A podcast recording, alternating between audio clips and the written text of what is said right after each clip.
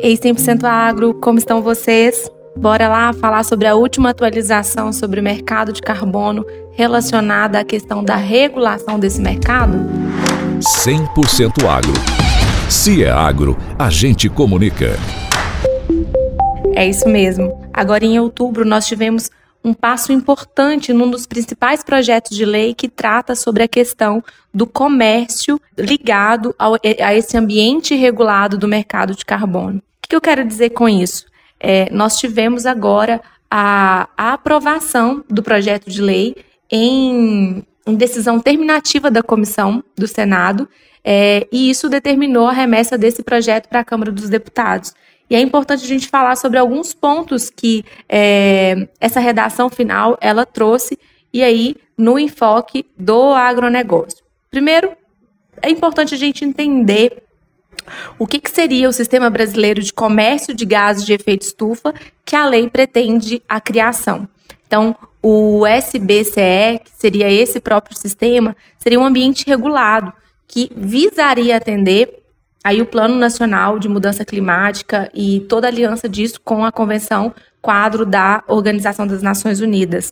Esse sistema, ele seria criado em tese para que pudesse ali tratar sobre a parte de comércio no ambiente regulado. Então, é importante a gente dizer que nós temos o ambiente regulado e o ambiente é, voluntário. No Brasil, o ambiente regulado ainda não possui legislação específica como em outros países. Então, tudo hoje que existe de transação ligada a crédito de carbono acontece no mercado voluntário, em que nós não temos regras claras, específicas, é, para tratar sobre isso, mas o mercado que já está em franca expansão, as coisas estão muito aquecidas e acontecendo.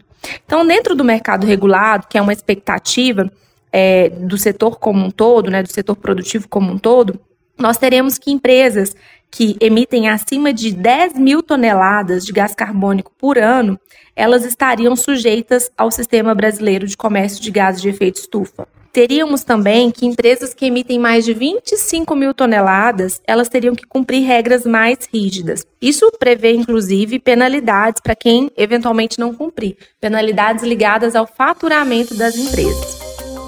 Esse projeto de lei, ele trata, por óbvio, por ser uma questão crucial, uh, muito complexa e de profundos é, uh, diretrizes e consequências, prevê uma implementação gradual, inclusive com períodos de testes em que as empresas elas não seriam penalizadas. Importante a gente ter em mente aqui onde é que o agro está nessa história toda é, e como é que ficou nessa redação final. Então, nessa redação que está hoje para a Câmara dos Deputados aprovar, nós temos a retirada das atividades primárias do, do setor agropecuário, é, sob a justificativa de que elas seriam é, atividades de difícil quantificação. E aí, um dos pontos principais no mercado de carbono é a dificuldade é, com relação a essa quantificação do ponto de vista de metodologias e o quão confiáveis elas são. Além disso, além de retirar então as atividades primárias do mercado regulado, também estaria retirando bens, benfeitorias, infraestruturas que existem no interior desses imóveis rurais ou que estejam a eles associados. Gente, isso é muito importante a gente ter em mente que, dentro do mercado regulado, a legislação que está caminhando é essa, para que é, o, o setor primário do agro de produção ou seja, lá na ponta, quem lida com a terra não estaria em tese é, dentro desse mercado regulado. Também é, seria objeto, no caso, apesar de essa primeira ponta não estar dentro, estaria dentro uh, projetos ligados à recomposição de área de preservação permanente, reserva legal ou de uso restrito. Então, essas, esses projetos ligados a isso poderiam sim ser precificados no mercado regulado. Então, ainda tem aí um excelente potencial no mercado regulado que vai, por óbvio, é, se relacionar com o agronegócio.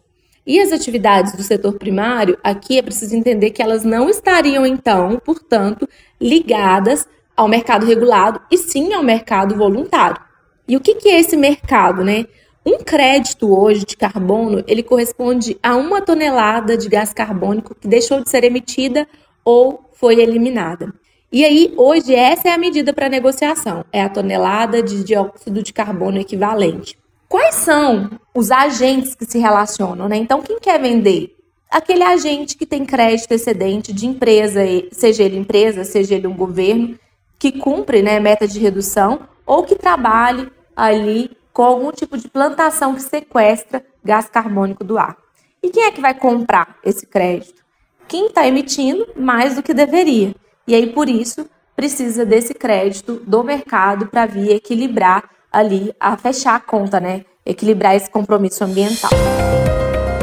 Finalizando aqui um pouco desse nosso tema super importante, é, eu volto aqui a falar sobre a questão do mercado regulado e mercado voluntário, como algo que a gente precisa ter em mente que para o agronegócio ambos representam oportunidades.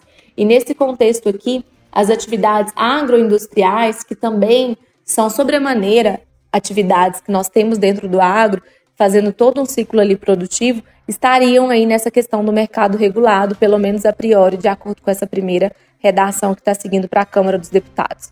Vale dizer também que, além disso, nós temos vários outros projetos de lei que caminham aí paralelos e que têm relação também com o mercado de carbono e que podem vir a alterar essa temática.